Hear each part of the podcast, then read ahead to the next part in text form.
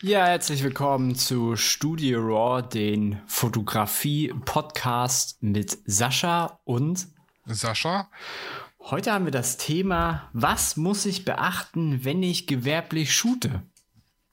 Genau, und das ist gar nicht so einfach, weil das hat schon ganz schön viele Stolpersteine. Ja, als erstes, also bevor ich überhaupt gewerblich fotografiere, ist das Wichtigste, ich muss mir eine Nische raussuchen, weil es gibt jetzt keine eierlegende Wollmilchsau und genauso gibt es keinen eierlegenden äh, Wollmilchfotograf. Also das heißt, wenn ich jetzt gut irgendwie Landschaften fotografieren kann, heißt es jetzt nicht, dass ich so der Top-Hochzeitsfotograf bin oder ich kann jetzt äh, als Hochzeitsfotograf, wenn ich da mega bin, mag sein, dass dann meine ähm, Produktfotografie dafür mega schlecht ist und dann mhm. macht es natürlich keinen Sinn, das anzubieten. Also man muss sich erstmal überlegen, was kann ich, was will ich machen und da sich dann seine Nische finden, sag ich mal. Mhm. Ähm, das ist jetzt bei mir zum Beispiel, da ist es mit der Nische relativ schwer, weil ich mache ja hau hauptsächlich Hochzeiten und äh, das geht auch ziemlich gut und das kann ich auch und die Bilder sind auch tippitoppi. Aber so eine Braut wird halt auch mal schwanger und wenn die zufrieden sind, kommen die halt mit ihrem Baby irgendwann. Und das ist jetzt was, das kann ich zum Beispiel, also ich hätte jetzt nie ein Gewerbe als reiner Babyfotograf angemeldet, mhm. weil das, ich krieg das irgendwie nicht so hin, dass mir das gefällt. Ja, es ist schwierig. Ich kann mir das gut vorstellen. Also äh, mit der Nische kann ich halt äh, unterstreichen. Mm. Ja, es ist halt auch nicht so mein Thema, muss ich halt einfach sagen wenn du jetzt, wenn du jetzt nicht so, wenn das nicht so dein Thema ist und du nicht so voll und ganz dahinter steckst. Und ich finde gerade auch so, äh, wie heißt das? Pränatale Fotos. äh, dann, dann, äh, da musst du ja auch so das richtige Thema drumherum finden. Machst du es im Studio, gehst da raus. Also da kann ich äh, die Also so, so, so Babybauch und Schwangerschaft, das funktioniert einwandfrei, aber halt das Ergebnis dann aus dem Babybauch und der Schwangerschaft, das funktioniert jetzt nicht so ganz. Also die Kundinnen und Kunden, die sind zufrieden, mhm. aber ich mit meiner Arbeit selber nicht. Und das gibt also Leute, die können das durchaus besser. Aber es wäre jetzt auch dämlich, dann zu sagen, ach du, nö, such dir jemand anders. Ja, ich wäre dann tatsächlich, ich glaube, ich wäre da tatsächlich ehrlich, würde sagen, so, das ist jetzt nicht so mein hundertprozentiges Metier, aber wir können es machen. Ja, genau, das sage ich auch und ich zeige dann, also ich habe jetzt keine äh, Babybilder auf der Internetseite, weil das ist einfach, das gehört da nicht hin, finde ich. Mhm. Weder in Social Media noch auf die Internetseite noch sonst irgendwas. Und wenn jemand Interesse dran hat, dann kann der sich bei mir Bilder angucken. Und ähm, wir produzieren wieder Cat-Content, meine Katzen hier im Hintergrund. die hatte letztes Mal einen ziemlich großen Redeanteil, habe ich festgestellt. ja, die will halt ähm, dabei sein. Ich war stehen geblieben mit, genau, dann können sie bei mir die Babybilder angucken und wenn denen das gefällt, dann mache ich das liebend gern. Wenn der Kunde zufrieden ist, bin ich es auch. Mhm. Ähm, aber ich würde jetzt mit meinem Baby nicht zu mir selber gehen. ja, das hast du sehr schön gesagt. Ja, das ist ja, wenn man sich dann äh, sich selber nicht im Weg steht, aber wenn man sagt so, ah, ich bin damit nicht zufrieden, äh, kann ich mir das gut schwierig vor, also kann ich mir schwierig vorstellen.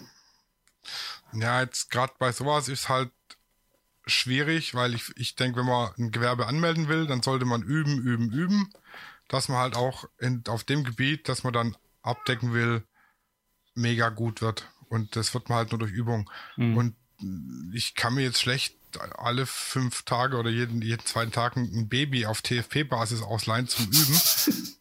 Es gibt zwar so Posing-Puppen, ja, die kann ich mir dann hinbiegen, wie ich, wie ich will. Es gibt so spezielle Baby-Posing-Puppen. Hm. Ähm, aber das ist einfach nicht dasselbe, weil so ein Baby bewegt sich halt nun mal. Also hm. ist halt so Sache der Natur, dass Lebewesen sich in der Regel bewegen. ah, echt?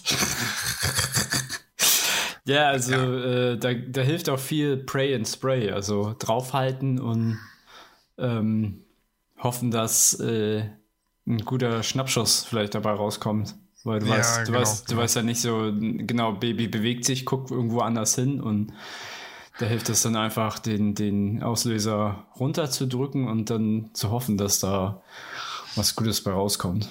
Außer man, ja. hat, außer man hat jetzt so viel Übung und weiß, okay, jetzt wird sich das Baby gleich so bewegen, aber gerade am Anfang oder allgemein denke ich, ist das super schwierig. Ja, und genauso wie, wie man schon öfter jetzt gehört hat, Landschaften ist auch nicht meins. Also ich könnte jetzt auch keine Bilder machen, die sich Arztpraxen an die Wand hängen oder irgendjemand daheim ins Wohnzimmer, so einen großen Sonnenuntergang oder so. Ähm, ja, dann habe ich mir halt die Nische gesucht, was kann ich? Ich kann Porträts, ich kann Fashion und ich kann Hochzeiten. Hochzeiten habe ich mich platziert. Fashion und Porträt versuche ich mich zu platzieren. Genau, also das ist so mal der erste Schritt, den man gehen sollte. Man muss sich überlegen, was kann ich? Ma mache ich äh, gute ähm, Landschaftsbilder und mache ich gute Makros oder so, so Stills, so. Dann gehe ich mehr in Richtung Stockfotografie. Damit kann man auch ganz ordentlich äh, Asche machen, sage ich mal. Wenn man die dann beim Adobe Stock anbietet oder bei Shutterstock und wie sie alle heißen. Oder ähm, äh, gehe ich einfach in Richtung ähm, Food-Fotografie. Das ist auch, also man kann richtig tolle Essensbilder machen. Bei mir sieht es halt immer aus, als hätte mir jemand was mit einer großen Kelle auf dem Teller gelehrt, weil es bei mir schon daran scheitert, das Essen so hinzudekorieren. Ähm, genau. Und das, das ist so ein ganz wichtiger Schritt, denke ich mal. Und den sollte man auch nicht überstürzen. Weil, ähm, wenn ich jetzt anfange mit irgendwas und ich bin da drin schlecht, dann spricht sich das rum und wenn ich dann was anderes mache, in dem ich gut bin, dann weiß es halt keiner, dann wissen nur alle, der kann es nicht. Mhm. Also hobbytechnisch bin ich ja mehr so der, der, also was heißt hobbytechnisch, aber ich würde halt fast nur äh, Naturaufnahmen machen.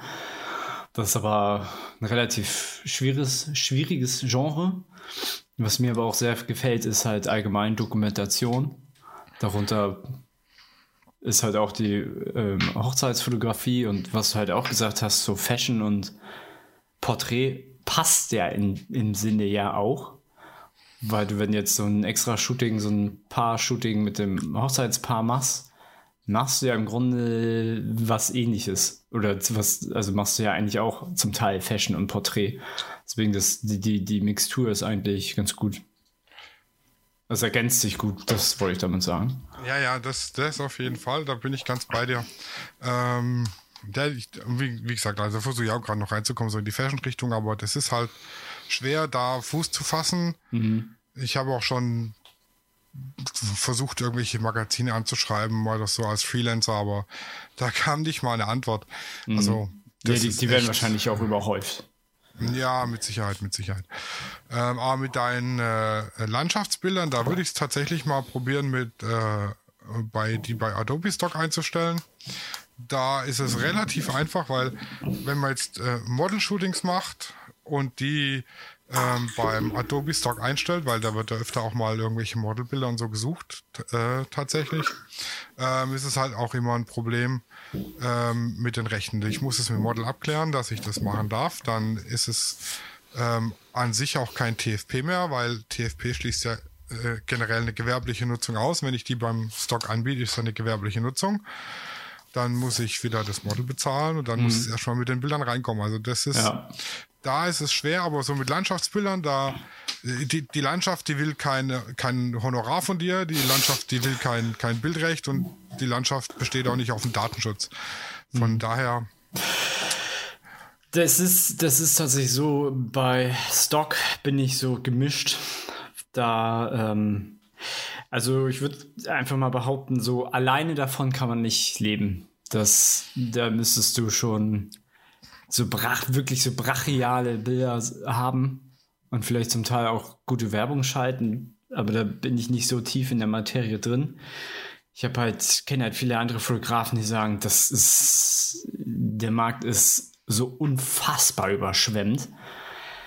Und wenn man sich dann auch so die Bilder anguckt, die sind so, ja, übergesättigt bis zum Erbrechen. Also es ist ja, äh, wenn ich da manchmal so Bilder sehe, die sind ja nicht mal, also repräsentieren ja nicht mehr die, die, die Realität, so was, wenn du da mal ein Foto gemacht hast. Ähm, aber ich hatte, ich hatte mal Fotostock ausprobiert, aber nur eine Seite und auch nicht Adobe. Mhm. Andererseits ist es halt auch so, dass du, sagen wir mal, du hast jetzt, nimmst jetzt tausend deiner besten Bilder, jetzt, also ich sag mal Naturbilder, und ballerst die da alle rein. Das ist dann schon, oh, ich würde sagen, äh, ein paar Tage Arbeit. ähm, das Gute ist, du, du musst danach dann nicht mehr viel machen. Also es ist, sagen wir mal, eher so ein, so ein Passiveinkommen. Ja, genau, genau. Du hast ein, ein passives Einkommen, du hast einmal damit Arbeit. Und ich sag's mal so, wenn du jetzt die Bilder machst und die sind dann cool und du pushst sie einmal, dann versauen sie auf der Festplatte. Mhm. Und da bringen sie dir ja nichts, außer dass sie Platz wegnehmen. Und dann kann man sie gleich zum Stock hochladen. Entweder sie werden gekauft oder nicht. Da geht es halt über die Masse. Also ich habe hab mich da auch mal schlau gemacht, weil ich mir überlegt hatte, das zu machen, dass ich so eben so ein, ja, so ein kleines passives Einkommen dadurch habe und habe mich da ein bisschen schlau gelesen und habe da einen Artikel gefunden von dem Fotografen, der hat zwischen 3.000 und 4.000 Euro im Monat durch Stockfotos. Der hat da allerdings, allerdings halt auch 40.000 Bilder. Ja. Mhm. Und das macht halt, die Menge macht's. Und mhm. entweder, entweder sie sind gut oder sie sind gut und viel oder es sind einfach nur viel. Mhm. Und Werbung macht, macht Adobe ja für dich. Mit mhm. hier Werbung für Stockfotografie und die sind dann bei der Google Bildersuche gelistet. Mhm. Und wenn du dann so eine ganz fiese Möb bist, um es mal auf Kölsch zu sagen, dann sitzt du den ganzen Tag vor deinem Rechner und suchst, wer verwendet mein Stockfoto ohne Lizenz und schickst ihm dann Nachlizenzierung über irgendeinen Anwalt. Das, ja, das ist auch dein Recht. Ne? Dafür hast du auch gearbeitet. Also ja, so ja, das stimmt so, schon. So, so, ein Landschaftsfoto entsteht ja nicht äh, for free, sag ich mal. Ne? Mal abgesehen, außer du lebst in einem Land. Äh, aber ich habe dafür ja ähm, Reisen auf mich genommen, die ich natürlich sehr gerne auf mich genommen habe. Das ist ja nichts, was, mal, was ich äh, ungern gemacht habe. Ganz im Gegenteil, das habe ich unfassbar genossen oder genießt das. Und äh, aber es ist trotzdem äh, dann Arbeit, auch wenn das für mich dann so eine Art Urlaub ist. Es ist so ja, schwierig zu erklären, glaube ich. Es ist so beides, es ist so Urlaub, aber ich nehme halt dann so die Arbeit schon auf mich, weil du bist ja dann auch vor Ort ein paar Stunden oder wartest auf den Sonnenuntergang oder fährst. Oh Gott, was ich schon für Fahrten auf mich genommen habe, um irgendeinen Wasserfall zu fotografieren. Das ist der absolute Wahnsinn. Ähm, ich rede von Wahnsinn, dass ich echt äh, äh, die schlimmste Fahrt meines Lebens hatte, wo ich gedacht habe, ich bin froh, wenn ich zu Hause ankomme. Ähm, das ist dann schon echt Arbeit. Und dann äh, ich kann, kann ich echt verstehen, wenn man dann, äh, sag ich mal, seinen Anwalt antickert äh, oder arbeiten lässt dafür. Das ja. ist, ist, ich finde das legitim. Ja, doch, das auf jeden Fall, weil du hast ja das, die, die nicht umsonst gemacht. Aber jetzt hast du die Fahrt, die Horrorfahrt deines Lebens angeteasert und jetzt bin ich, neu, jetzt bin ich neugierig. Ja, also es war, das war auf Island. Und da gibt es einen Wasserfall, den ich mal raussuche. Ich weiß den Namen nicht mehr, wenn ich ihn überhaupt aussprechen kann. Ähm, und das ist der größte, breiteste Wasserfall in Island. Und der ist im Nord, Westen, also so an der Spitze von Island. Und wir hatten halt auch in der Nähe ein, ein Hotel. Und wir sind hingefahren über diese, ja, ich weiß gar nicht, ob sie da auch Fjorde genannt werden. Ähm, aber es sind halt Buchten und du fährst in die Bucht rein und wieder zurück. Also wir, wir sind einen riesen Umweg gefahren, um dann zu diesem Wasserfall zu fahren. Und ähm, genau, er heißt Jinjandi. Der hat auch vier von neun Sterne, äh, 4,9 von fünf Sterne auf äh, Google Maps. ähm, das ist, das ist ein kaskadenförmiger Wasserfall, der halt oben relativ schmal ist und dann. Ah, der sieht schon geil aus. Also ich habe es jetzt gerade mal gegoogelt, der ja. ist schon. Genau, und die, die, Fahrt, die Fahrt dorthin, also wir waren in Island im Früh, Frühling, sag ich mal. Und auf dem Weg dorthin mussten wir über einen Berg. Und dieser Berg war serpentinartig nach oben, aber die krassesten, die du dir so vorstellen kannst. Und links und rechts war der Schnee drei Meter hoch. Also es war schon Schnee geschippt. Und der Boden war auch hart und wir hatten auch, ähm, na hier, äh, Spikes in den Reifen und so. Das war halt ganz gut, aber du hattest keine Absperrung. Also da war halt einfach Abgrund. Also es ist nicht so wie hier in Deutschland, wo du dann so eine Leitplanke hast, die dir vielleicht noch Schutz gibt. Äh, da wären wir einfach in den Abgrund gesegelt. Den haben wir dann geschafft. Dann habe ich wahnsinnig gute Fotos über ein paar Stunden gemacht. Und, ähm, und dann sind wir zurückgefahren, sind aber über den Süden zurückgefahren, was dann so eine drei Stunden Fahrt äh, zurück gewesen wäre. War aber keine drei Stunden Fahrt, sondern eine fünf Stunden Fahrt, weil der absolut heftigste Blizzard, den ich je in meinem Leben erlebt habe, halt über, das, über den Westen von Island ähm, ja, tobte. Also der Airport war auch gesperrt und alles. Und ich hatte eine Sicht von fünf bis zehn Meter. Ähm, Straße war natürlich nicht, nicht bearbeitet etc. Du hattest so gut wie keinen Verkehr, weil du bist da halt wirklich am na, A der Ende. Also es ist wirklich super, super wenig Verkehr gewesen. Also wenn du da irgendwo stecken geblieben wärst, ja, dann hättest du die Nacht da verbringen müssen oder sowas. Und ähm, ja, das war halt nur möglich, irgendwie, weiß was ich, 30, maximal vielleicht zwischendurch mal 50 zu fahren, wenn es, wenn ich wusste, es ist so eine lange, lange Gerade, weil Gott sei Dank hatten wir Navi. Aber das zu fahren, das war einfach die mega Hölle und das hoffe ich, muss ich nie wieder erleben und ich hoffe, es muss kein anderer erleben, weil es war einfach saugefährlich. Ich toi toi toi, dass ich ähm, oder das Glück, den wir hatten, war einfach, dass wir in den Reifen halt diese Spikes hatten. Und sowas steht nicht in einem Marco Polo, dass ihr unbedingt darauf achtet, Spikes in den Reifen zu haben, wenn ihr, sagen wir mal, nicht im Sommer fahrt. Ähm, denn das, das Wetter in Island ist äh, was ganz anderes wie hier in, sagen wir mal, Mitteleuropa. Das ist ja, da ist hier das Wetter ein Furz. Da, da lacht sich der Isländer tot, ne? Und äh, ja, die Fahrt, weil wir hatten dann drei, vier Berge, über die wir fahren mussten, auch wieder serpentinartig. Du hast nichts gesehen. Äh, es war auch noch, noch dunkel, also ist die Sonne dann untergegangen. Es war, es war ganz, ganz schlimm. Aber es hat sich eigentlich gelohnt.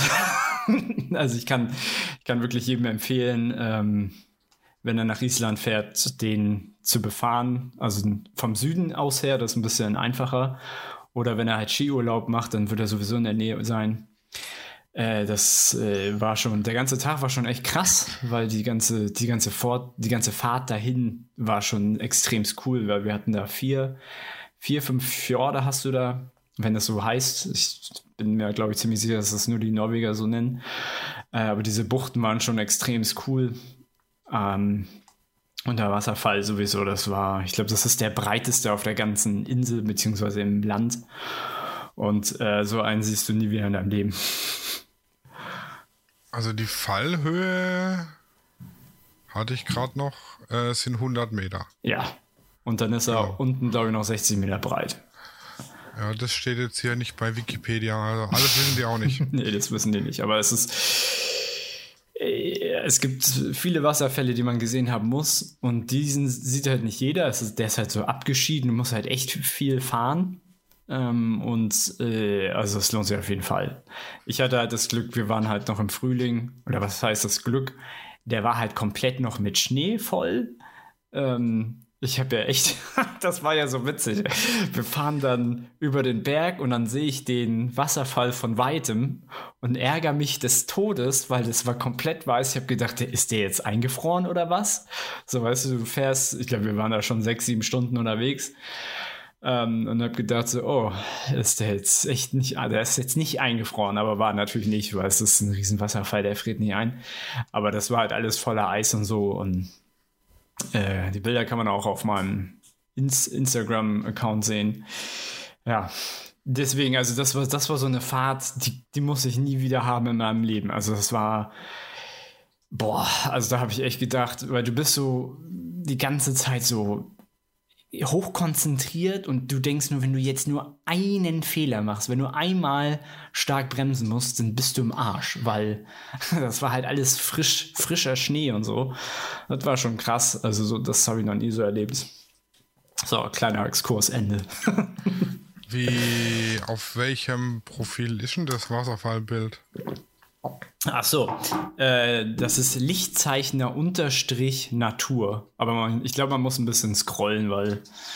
Dem äh, folge ich ja noch gar nicht. Ha, was? Was für ein Frevel. Ja, ich bin ganz enttäuscht und entrüstet. Aber jetzt, du hast, du hast einen neuen Follower mehr. Oh, geil. Oh, ich, ich habe die Woche die 500 geknackt. Oh, geil. Yay. Geil. Ich habe nur fünf Jahre dafür gebraucht. Ja, es ist ja Instagram. Ich glaube, da können wir noch einen ganzen also, Podcast also, für sich machen. Ich sag dir ganz ehrlich, lad die Bilder bei Adobe Stock rauf. Die sind mega. Ja, danke. Also die sind, also ja, doch. Wahnsinn.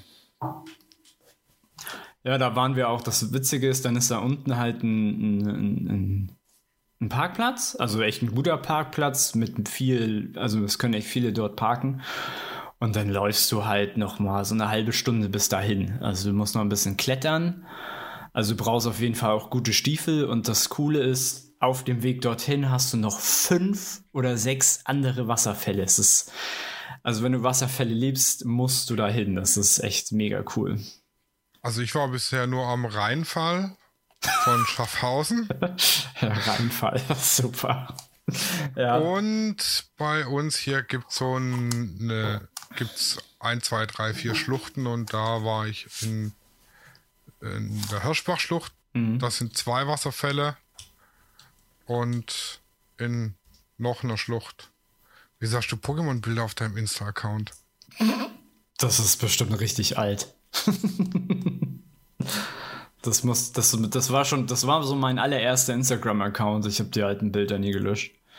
2016. Ja, das kann gut sein. Das ist, äh, war mein erster. Ein Evoli. ja, stimmt. Ach ja, da war doch diese riese Pokémon Go-Welle.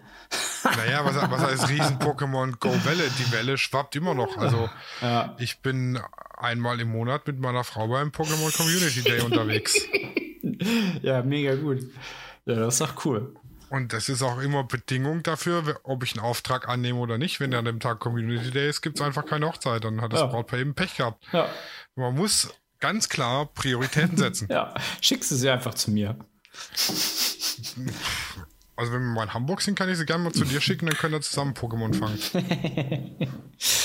oh, da gibt es tatsächlich, tatsächlich gibt es in Hamburg so eine Stelle, wo ganz viele von diesen, sind das, nee, Stores sind das nicht, diese, wo du so drehen kannst regelmäßig. Und ja, da, die Pokestops. Ja, Pokestops. Und da gibt es halt in Hamburg ganz oft so also es gibt halt den Hamburger, den Altoner Balkon und das ist so ein kleiner Park. Und da kannst du dich halt hinsetzen, chillen und da sind halt fünf, sechs von diesen Stops. Und äh, während der Welle saßen da halt 100, 200 Leute, ne? Das war schon ziemlich fett. Aber jetzt ist das nicht mehr so krass. Ja, meine Frau hat sich hier bei uns in Reukheim, da ist ja nicht viel los. Mhm. Da hat sie sich so weit hochgelevelt, dass sie sich jetzt ihre eigenen Stops einreichen kann. Und jetzt äh, haben wir hier 7, 8, 9 Pokestops in, in 1200 Seelen Kaff. Super. Aber ist ganz gut. Super. Ja. Ja, jetzt sind wir auch ein bisschen abgeschweift. Ein bisschen. Ja, genau. Ähm, ja, wenn ich dann meine Nische gefunden habe, dann soll ich mir auch bewusst sein, dass sobald ich Fotografie gewerblich betreibe, äh, ist es ja, anders als hobbymäßig, weil selbstständig kommt von den zwei Begriffen selbst und ständig.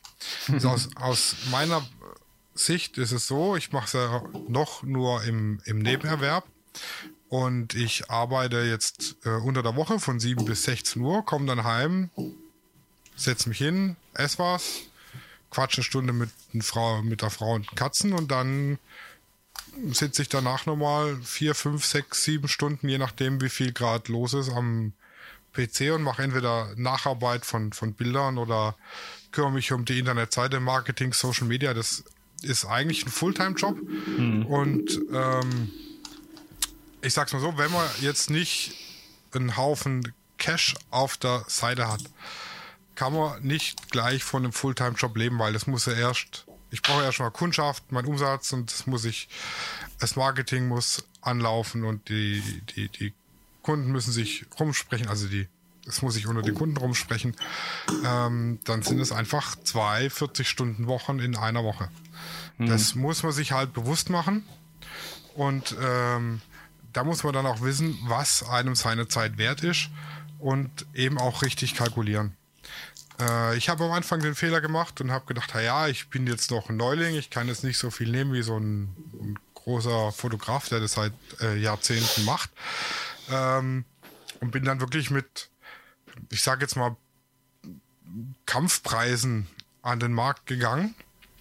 Hab dann aber jetzt das Problem, um jetzt auf einen äh, ähm, Preis zu kommen, der sich für, dass sich für mich das Ganze auch rentiert, müsste ich halt extrem an der Schraube drehen. Und wenn jetzt das eine Brautpaar mich weiterempfiehlt und dann das nächste bucht mich und dann ist da auf einmal, die unterhalten sich und da ist eine Preisdifferenz von, sagen wir mal, 1200 Euro, dann fragen die sich, wo kommt es halt her? Und wenn man dann jedes Jahr die Preise moderat erhöht, dauert es halt lange, bis man auf einem Level ist, dass sich das Ganze lohnt. Deshalb immer gut kalkulieren und vor allem auch, was halt äh, dazu kommt, wenn man es gewerblich macht und nicht äh, hobbymäßig, die Kosten mit einkalkulieren. Weil die sind auch nicht unerheblich. Ich muss meine Software bezahlen, ich muss äh, eine Betriebshaftpflicht haben. Idealerweise ist die Ausrüstung noch versichert, weil wenn die weg ist, kann ich nicht mehr Geld verdienen. Hm. Dann äh, will das Finanzamt möchte Kohle haben. Äh, wenn man unter 18.000 Euro Umsatz im Jahr ist, dann wollen sie einfach nur die normale Lohnsteuer erheben sie dann da drauf, also 50 Prozent gehen ans Finanzamt. Äh, wenn man drüber ist, dann gehen noch 19 Prozent zusätzlich ans Finanzamt. Und also das muss man sich schon äh, äh, gut informieren, was da an Kosten auf einen zukommt. Nicht, dass man sagt, ja, ja, ich mache das jetzt und und das nehme ich dafür und dann hat man nachher mehr Kosten wie Einnahmen. Das ist ja auch nicht äh, zielführend, sag ich mal. Mhm. Da muss man, da muss man echt ganz gut kalkulieren und dann am Ende ausrechnen, was du dann an, an, an so einen Stundensatz nehmen möchtest, wo du sagst, okay, ich kann davon leben. Oder ob man jetzt gut davon leben möchte oder nicht, es kommt ja auf einen selber drauf an, aber man muss das alles ähm, berechnen. Also ich hätte jetzt nochmal die, die, die Krankenkasse äh, noch mit einberechnet, weil das ist auch so ein Faktor, den viele, glaube ich, immer so schnell wegfallen lassen. Ja, das kommt da dazu, wenn man es hauptberuflich macht. Im Nebenerwerb, toi toi toi, äh, muss man sich nicht versichern. Da ist man ja noch über seinen Arbeitgeber gesetzlich versichert. Aber im Haupterwerb kommt es eben auch noch dazu, ganz klar. Und da gibt es dann auch entweder mal ist dann freiwillig pflichtversichert. Da sind es dann die normalen Sätze von der gesetzlichen Versicherung, also Rente, Pflege und so weiter und so fort. Oder dann gibt es Privatversicherungen, keine Ahnung, wie sie alle heißen. Ich möchte jetzt ja auch keine Namen nennen. Ähm, und eben auch so freie Künstlerkassen. Und das muss man halt auch gut vergleichen und dann mit einkalkulieren. Und wenn ich jetzt sage, ich möchte jetzt 50 Euro die Stunde haben für meine Zeit, dann muss ich mir halt auch darüber im Klaren sein, dass ich nicht für eine Stunde Shooting 50 Euro nehmen kann, plus meine Kosten, sondern eben halt 100 oder 150 Euro plus die Fixkosten anteilig rechnen muss, weil ich bin ja, wenn ich eine Stunde shooten gehe, nicht nur eine Stunde beschäftigt. Ich habe ja Vorbereitungszeit, ich habe Nachbereitungszeit, ich muss die Ausrüstung pflegen, ich muss die Bilder bearbeiten. Die Zeit, die muss ja auch bezahlt werden. Die ist ja nicht zum Verschenken da, sage ich mal. Mhm. Ich kann ja jetzt nicht 50 Euro nehmen und dann meinen Fixkosten, sagen wir mal, wenn ich das jetzt anteilig rechne, ich mache, habe so und so viel Fixkosten im Jahr geteilt durch so viel Shootings, die ich machen kann. Ähm, also angenommen, ich habe jetzt hier äh, 8000 Euro Fixkosten im Jahr und kann 100 Shootings im Jahr machen, dann sind das 80 Euro Fixkosten pro Shooting. Nee, ja, 80 Euro Fixkosten pro Shooting, glaube ich, wenn ich mich nicht verrechnet habe. Keine Ahnung. Und dann wären es praktisch 50 Euro Stundenlohn plus 80 Euro Fixkosten, 130 Euro Shootingpreis. So, dafür bin ich dann äh, drei bis vier Stunden beschäftigt und im Endeffekt bleiben mir dann 50 Euro abzüglich der äh, ähm, Steuer. Steuer, genau. Dann sagen wir mal, sind dann bleiben hier 35 Euro übrig. Das teile ich durch drei Stunden. Dann bin ich bei 11 Euro Stundenlohn und das ist knapp über Mindestlohn. Und dann ist da, sich dafür selbstständig machen, ja, kann man machen, muss man aber nicht, sag Nein. ich mal. Ja, kann man auf jeden Fall mehr verlangen, sollte man mehr verlangen, weil die Expertise ja schon, ja, schon krass ist. Also es ist ja nichts, es ist ja kein, kein, keine leichte Expertise. Ja, das stimmt. Und ja, also gerade die Kosten, die sind ein ganz, ganz wichtiger Fakt, wenn ich mich selbstständig mache. Weil was man auch nicht denkt, wenn man sich als Fotograf selbstständig macht, Fotograf ist ein Handwerksberuf, der wird in die Handwerksrolle eingetragen. Das sind 100 Euro im Jahr äh, Handwerkskammerbeitrag jetzt hier bei uns. Bei mir sind es 200 Euro. Oh, Gott sei Dank bin ich in Hamburg. Zwei- 200 Euro für die Handwerkskammer und ich habe noch nie irgendwas von denen, außer so eine, so eine Karte, wo drin steht Fotograf. Ja, ich, ähm, ich bekomme von denen immer so ein Magazin. Also ich bin ja, ich wohne ja noch, also ich wohne ja offiziell noch in Schleswig-Holstein, weil ich hier hart an der Grenze von Hamburg wohne. Deswegen bin ich ja dann über Schleswig-Holstein angemeldet. Und ähm, da muss ich aber jetzt wirklich sagen, gerade über diese Corona-Zeit jetzt, haben sie mir tatsächlich dieses Jahr den Beitrag erlassen. Da muss ich sagen, waren die ganz äh, sozial. Echt, da haben die bei mir, also bei mir kam noch nichts, dass er erlassen ist. Ich will doch wieder nach Schleswig. Also ich will nach Schleswig-Holstein, ich krieg meinen Beitrag erlassen. Nee, aber das war jetzt auch bei mir schon echt ganz kritisch. Äh, Müllgebühren kommen auch noch dazu übrigens, fällt mir ein.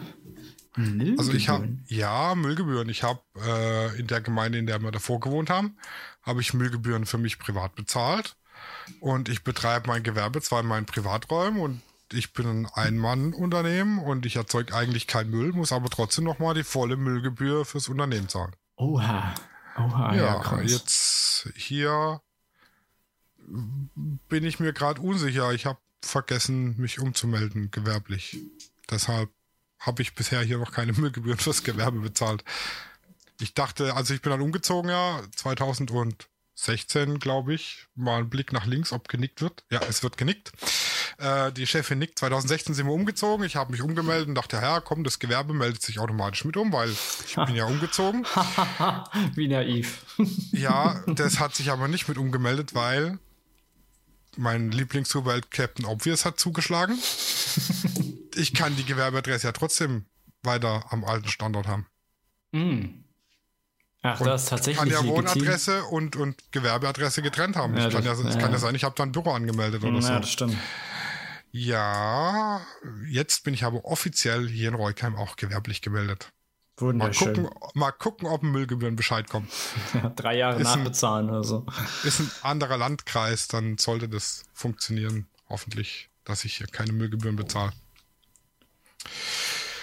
Ja, dann habe ich mir überlegt, wo will ich hin?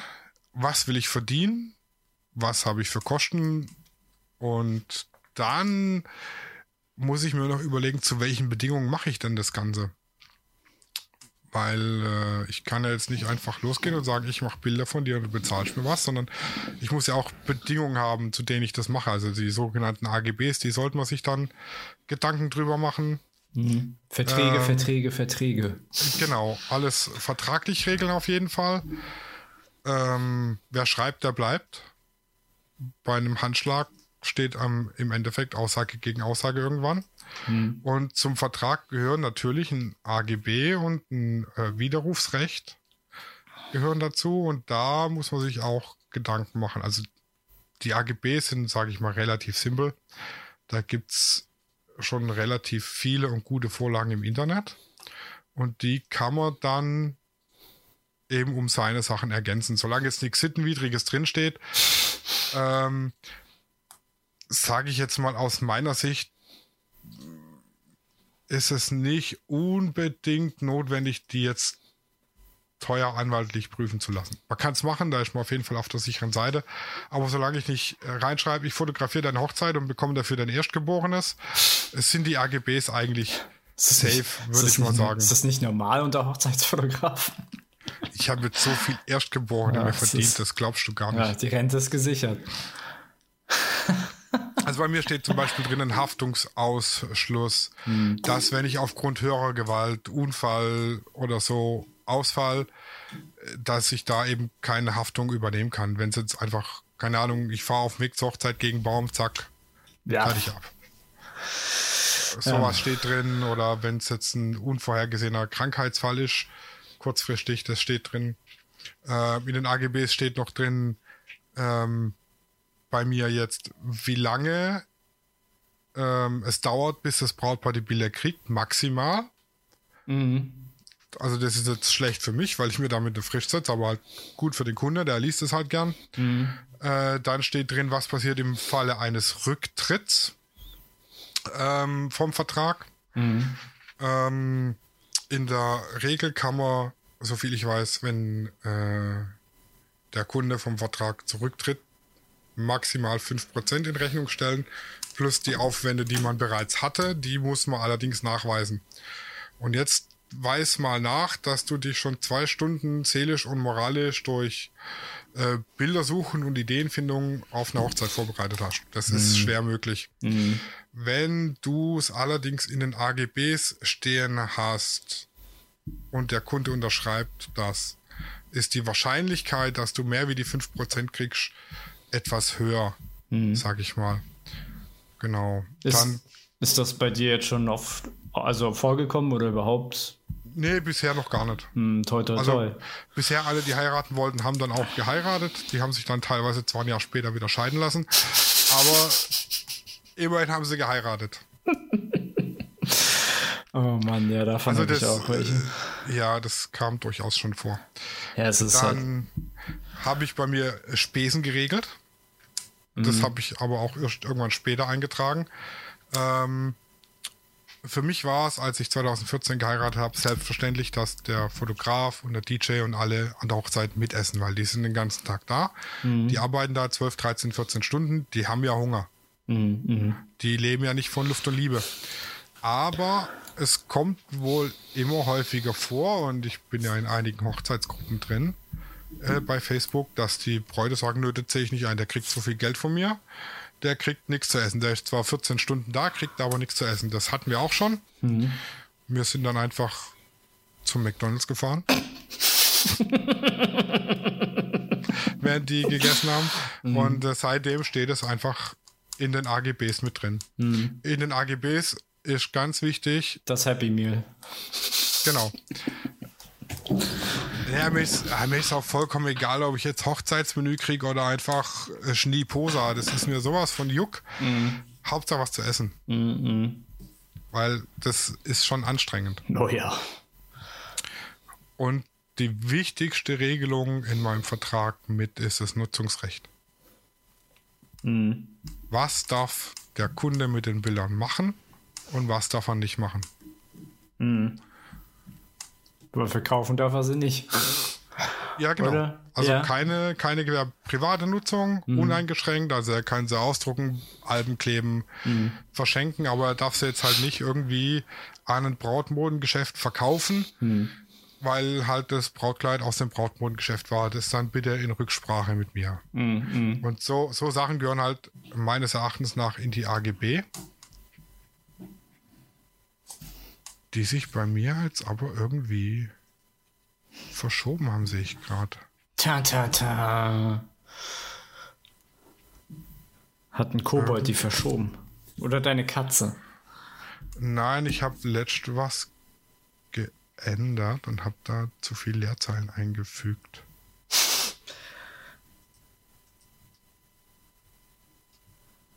Hä? Egal gucke ich nachher danach. Genau, sowas steht drin. Ähm, also das ist ganz wichtig, dass man vernünftige AGBs hat. Wer will, kann sie prüfen lassen. Ich selber habe es jetzt nicht gemacht. Ich würde es aber ehrlich gesagt empfehlen, das machen zu lassen. Vielleicht. Mhm. Vielleicht lasse ich es auch noch machen. Ja, wäre vielleicht sinnvoll. Äh, ja. Wer, dann hat. Achso, nee, dann mach du erstmal.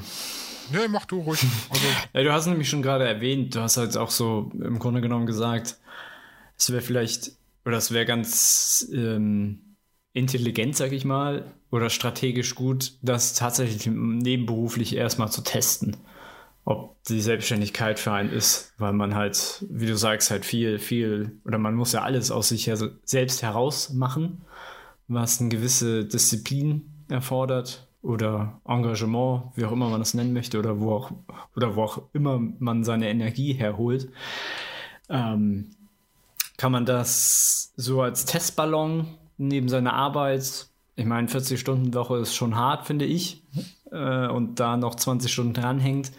Und wenn man merkt, boah, das ist ja meins und das läuft an und dann kann man auch, äh, wenn man einen guten Chef hat, vielleicht erstmal seine Stunden zurücknehmen und bei dem nebenberuflich wieder aufstocken.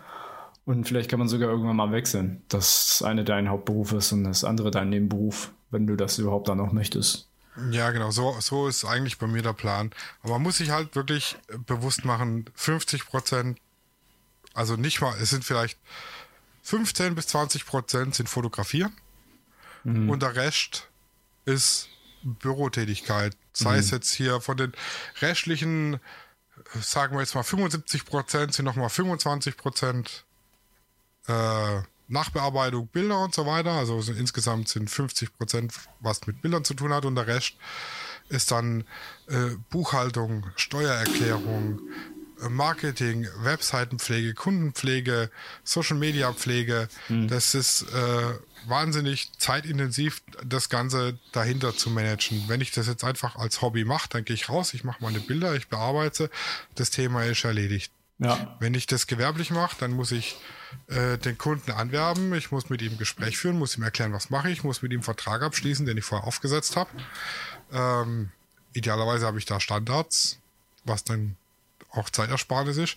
Dann muss ich ähm, die Bilder machen, die Bilder bearbeiten, dann muss ich dem Kunden eine Rechnung schreiben, die muss ich dann verbuchen, muss das äh, in der Steuererklärung und bei dem Umsatzsteuervoranmeldung angeben und muss halt auch eben dann meine ganze Buchhaltung machen, ob ich jetzt profitabel arbeite oder also ich soll das machen, weil das Finanzamt das gerne hätte.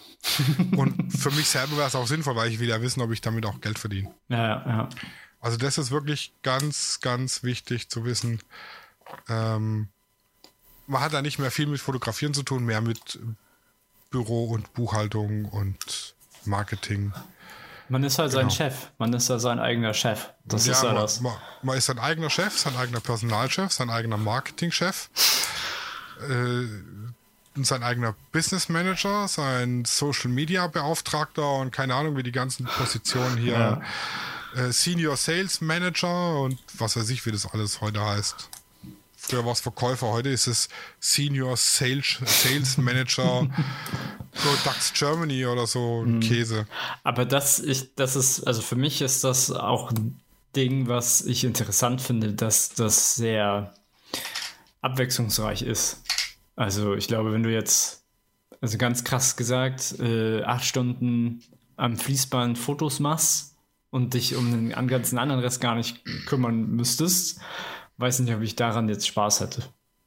Weißt du, weißt du, wie ich meine? Also ich freue mich eigentlich auch, ja, dass ich ja. Abwechslung habe in, in meinem Beruf. Also es war mir jetzt schon immer wichtig.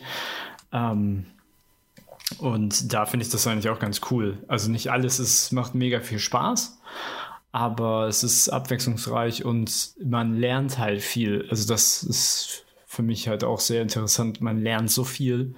Jetzt auch so meine letzte Steuer Steuererklärung habe ich jetzt auch selbst gemacht. Ich hatte, also ich war ja mal selbstständig als Fitnesstrainer, da habe ich die mal machen lassen. Aber jetzt habe ich mir gedacht, pff, hast du das nebenberuflich gemacht? Das musst du eigentlich auch selber hinkriegen. Und ja, jetzt habe ich das Steuerrecht gelernt und äh, also nicht wie nicht so eklatant, aber so, was ich wissen muss. Und äh, ja, ich weiß, es sind so Herausforderungen und man lernt und es kommt weiter. Also ich finde das ziemlich cool. Ja, also die Steuererklärung, die lasse ich von meinem Steuerberater machen. Das, äh, ich habe da kein Händchen für. Das ist, äh, also ich war ja auf der Meisterschule und habe da Buchhaltung und Kalkulation und den ganzen Kladderadatsch, sage ich mal, gelernt, aber das hat mir einfach nie ähm, hat mich nicht erfüllt. Hm. Und das, so gut es geht, lagere ich es aus. das macht halt auch irgendwann mal Sinn. Also wenn du jetzt, wenn ich jetzt sage, stell mal vor, du bist jetzt jemand, der seine 40 ähm, Hochzeiten im Jahr macht, also in unseren Beispielen, dann, dann würde ich das auch den Steuerberater machen, weil dann habe ich einfach was anderes zu tun. Also du bist ja dann, du bist ja fast sieben Tage die Woche äh, am, am Machen und Tun. Und dann würdest du dich damit auch nicht mehr befassen, gerade wenn das so umfassend dann wird. Also bei mir war es ja, ja, jetzt genau. letzt, also jetzt, ich bin ja jetzt im Start, sage ich mal, und da ist es ja noch übersichtlich. Da ist es ja noch relativ leicht ähm, zu schreiben. Wobei ich nicht sage, dass die wahrscheinlich 100% perfekt war, aber ähm, alles Wichtige ist äh, geschrieben. Ja, aber der, der Steuerberater, der kommt auf Ideen, da hätte ich nicht mal dran gedacht. Also der nimmt die Miete, die mir hier äh, zahlen, weil ich habe hier das Büro, mhm. anteilig aufs Gewerbe. Ja, das geht. Das ja, ja das, da wäre ich aber selber nie drauf gekommen, da jetzt ja. anteilig mein Büro als Gewerbe abzusetzen. Das muss, es muss halt ein geschlossener Raum für sich sein. Und man muss ihn, glaube ich, für bis 51 Prozent für die Arbeit nutzen. So. Ja, und nicht nur wegen der Steuer muss der Raum ein abgeschlossener Raum für sich sein. Ähm, das sehen wir nämlich beim nächsten Punkt, die liebe Sache mit dem Datenschutz. Da muss man sich nämlich auch vorher gut informieren. Da war ich tatsächlich auch beim Anwalt ähm, und habe mich beraten lassen, weil das geht schon damit los. Ich brauche bei mir ähm, zu Hause abschließbare Schränke. Entweder das oder ich muss mein Büro abschließen. Hm. Da meine Katzen aber bei geschlossenen Türen randalieren anfangen, geht das nicht. Und ich kann oder ich muss gewährleisten, dass kein dritter Zugriff auf die Daten meiner Kunden hat, sei es jetzt Verträge, sei es Rechnungen, sei es irgendwelches Bildmaterial. Mhm. Und da, also noch nicht mal meine Familie darf da Zugriff haben. Ah. Meine Frau, ja. Meine Schwester, nein. Ah, das ist ja interessant. Und deshalb brauche ich abschließbare Schränke. Mhm. Das hätte ich nicht gedacht, hat mir der Anwalt gesagt, war relativ sinnvoll, weil ich glaube jetzt nicht, dass jetzt morgen einer kommt und mich wegen Datenschutzvergehen verklagen möchte, aber mhm. man kann das, also man kann sein Glück herausfordern oder man kann das Risiko gering halten. Mhm, ja, Genauso Sinn. muss ich mein, an meinem Handy die Möglichkeit haben, das von ferne zu löschen, also wirklich komplett zu deleten. So, mhm. komplett Betriebssystem, alles weg. Weil ich habe da drin, äh, es reicht schon, wenn ich einen Termin drin habe, in dem der Name vom Kunde steht. Mhm. Und ich verliere mein Handy, dann muss ich es entweder der Datenaufsichtsbehörde melden oder eben von ferne löschen. Mhm. Hast du eine extra Software oder wie, wie? Also nur mal so reinge. Ja, ich habe bei mir äh, eine, eine Antivirensoftware auf dem Rechner. Äh, fängt mit A an, hört mit Wasch auf. ja. Und äh, die ähm, habe ich auch auf dem Handy und ich kann jetzt praktisch vom Rechner aus sagen, ähm, erwascht, löscht mein Handy. Oder wo ist mein Handy? Ich kann es von, ich kann es fernsteuern, ich kann es orten, ich kann Bilder damit machen, wer jetzt gerade da in die Kamera klotzt. Ich kann es anrufen und ich kann es halt von ferne löschen. Ja, das ist eigentlich ganz cool. Ja, genau. Das ist eigentlich eine gute Maßnahme für jeden Businessman, Chef, CEO, wie auch immer. Ja, richtig. Und äh, nächstes Beispiel von Datenschutz, die Bilder wenn ich äh, USB-Sticks oder CDs versch verschicke per Post, muss der Datenträger verschlüsselt sein. Mm. Weil, wenn der auf dem Postweg verloren geht, kommen die Leute an die Bilder. Mm. Das Schlimme sind aber nicht die Bilder, sondern die EXIF-Daten im Hintergrund, weil da steht drin, wann wurde das Bild gemacht, wo wurde das Bild gemacht. Und somit weiß man, aha, der war um die Uhrzeit da und da und genau das ist das Problem im Datenschutz, das darf nicht sein. Mhm. Also wenn ich jetzt Abzüge oder Fotobücher verschicke, die muss ich nicht verschlüsseln, das ist okay, das ist ja nur ein Buch. Mhm. Aber sobald es digitale Daten sind, müssen die verschlüsselt werden. Das sind auch so Sachen, die da hätte ich jetzt überhaupt keinen Gedanken dran verschwendet, wäre ich nicht beim Datenschutzanwalt gewesen. Mhm. Macht aber also alles Sinn. Ja, ja, das schon, wenn der, wo der mir das gesagt hat, dann gibt es noch so Kleinigkeiten wie, ich muss ein Datensicherheitskonzept haben, ich muss ein Datenschutzkonzept haben. Wenn mich jemand anruft und fragt, was mit seinen Daten passiert, muss ich dem runterbeten können, für was die verwendet werden. Ähm, ich muss jederzeit die Möglichkeit haben, die Daten einzusehen, auch bei Drittanbietern. Wenn jetzt irgendjemand eine Online-Galerie für mich anbietet, muss ich auch bei dem die Kundendaten einsehen und löschen können und so weiter und so fort. Hm.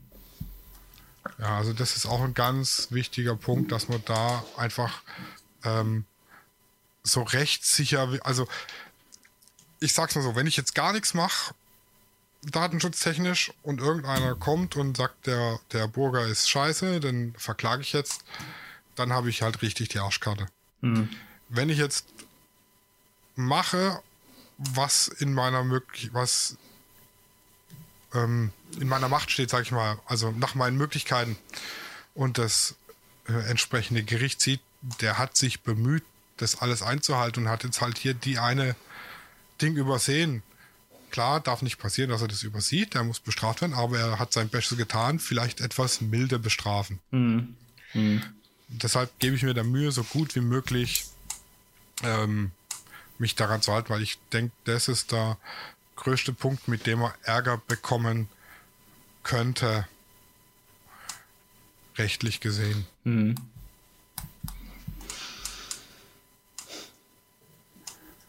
Ja, und da gibt es, also es gibt dann auch äh, äh, diverse Datenschutzerklärungsgeneratoren.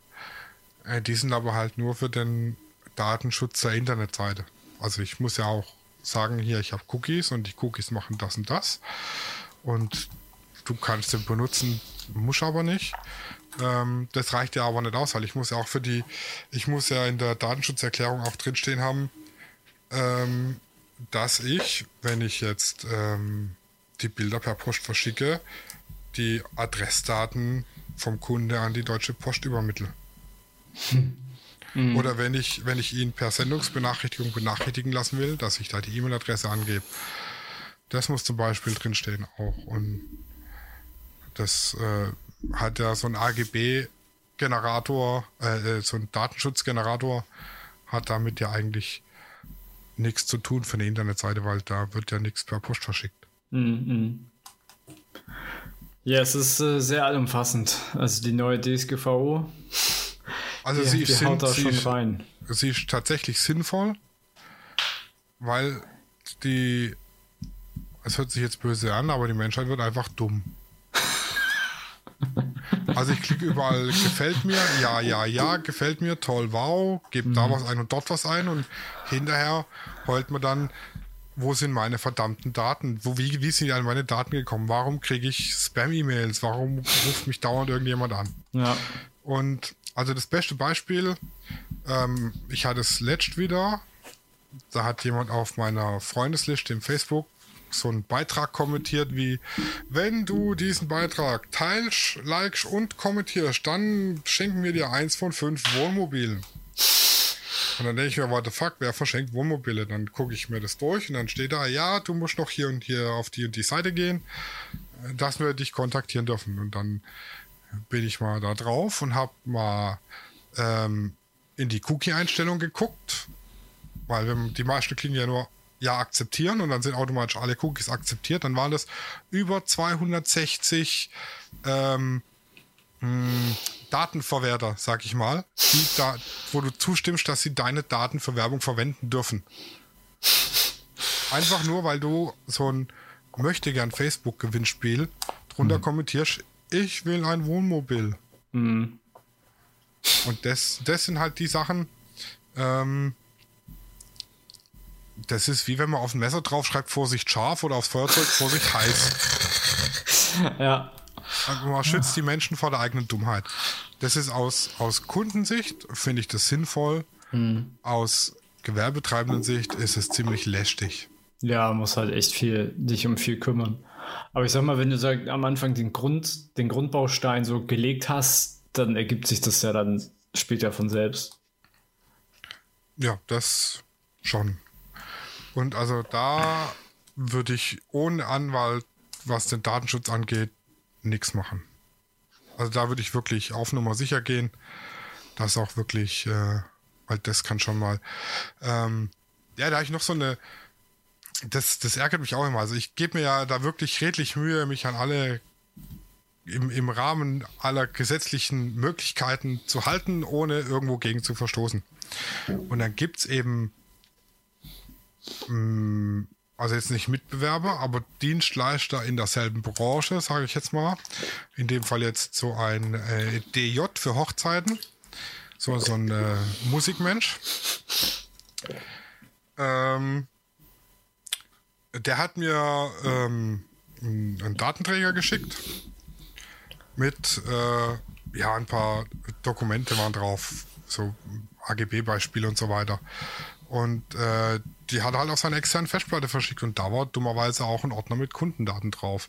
Mhm. Und da gibt es halt so, so Leute dann und dann, dann ärgere ich mich, dass ich mich an den ganzen Scheiß halt und andere einfach so Larifari damit umgehen. Mhm. Das ist schon ein bisschen, ja. Ähm, kann man jetzt natürlich einen anonymen Hinweis geben, dann, dass der Kundendaten verschickt oder halt einfach sagen, wenn jemand fragt, ob man einen Disk-Jockey empfehlen kann, sagen nein. ja. Weil die haben nämlich ganz viele ein an der Meise. Ich glaube, muss man das nicht sowieso ein bisschen als DJ so einen kleinen Spleen haben?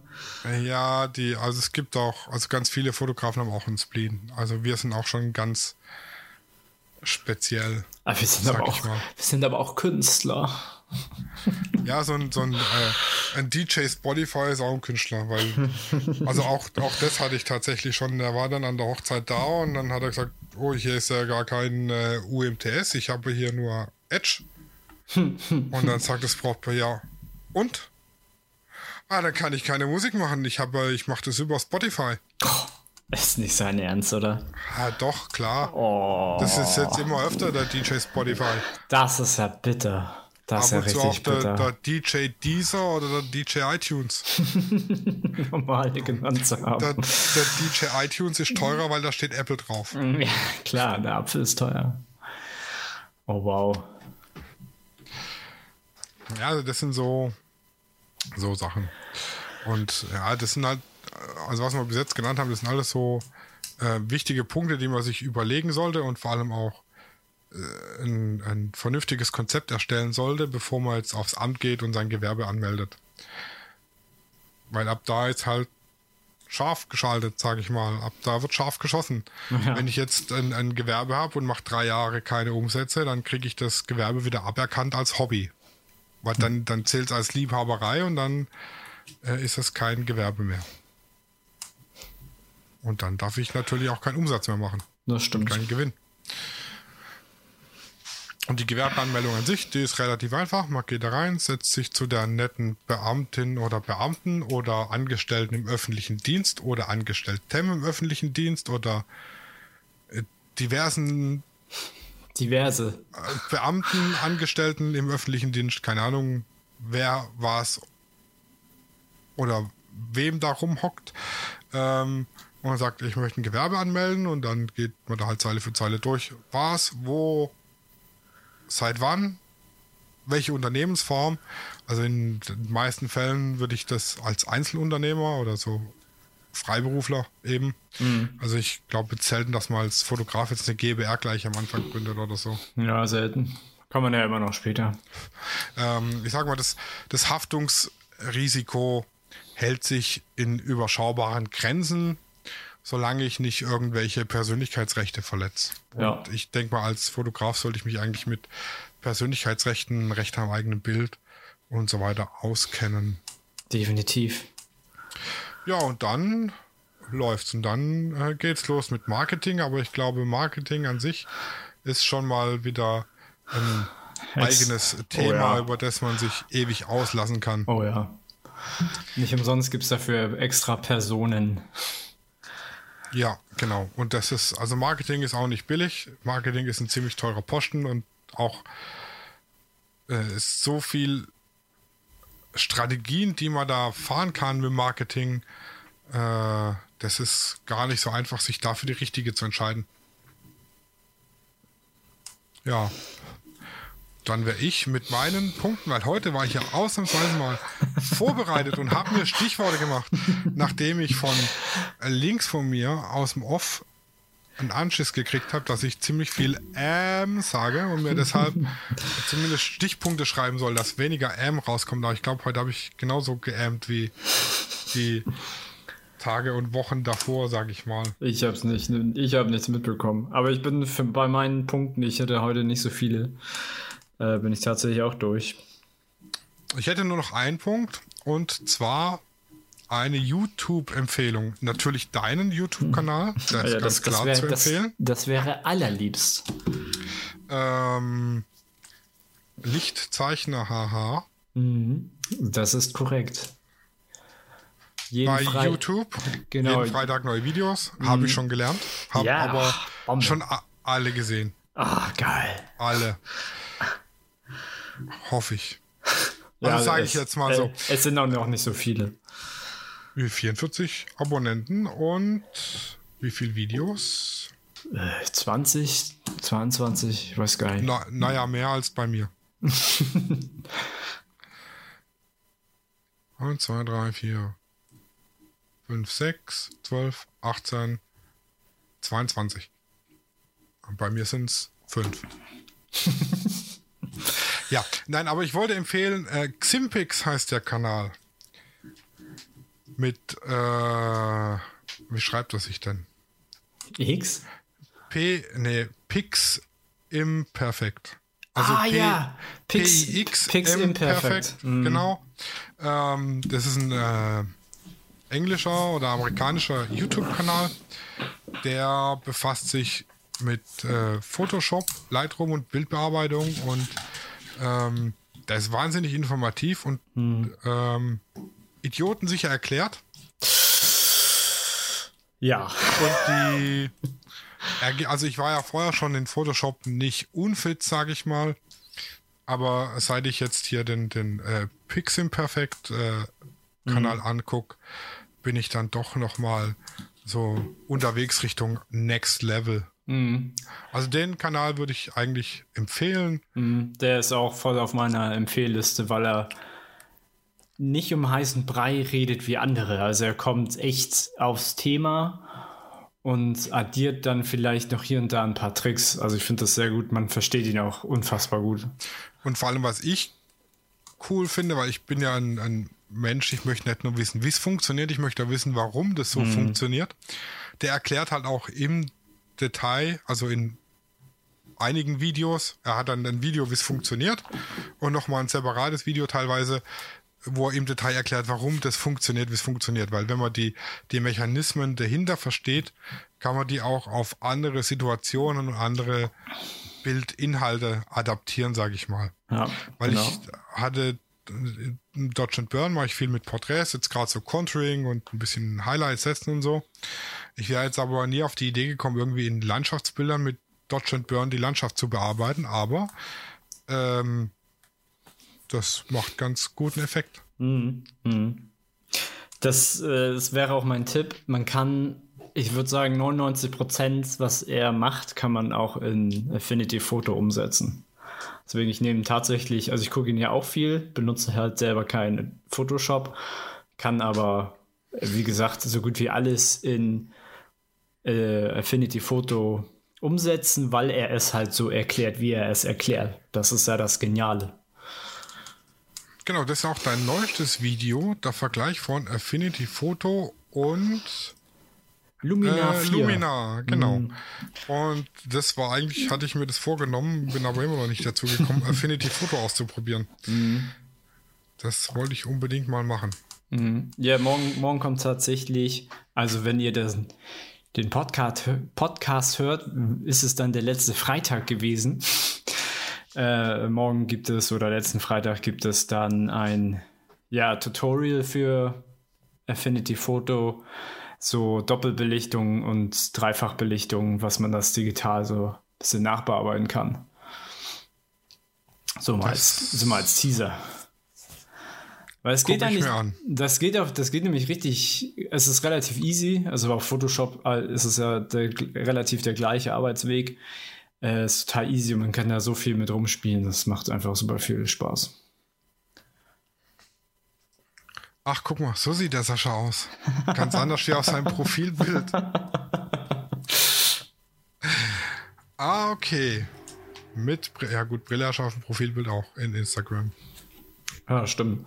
Vielleicht kommt da ein neues. Ich habe da gerade, hab da extra meine Haare jetzt mal lang wachsen lassen.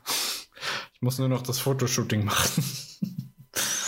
Da kann ich dir empfehlen, die äh, äh, ähm, Christina Key heißt sie, glaube ich.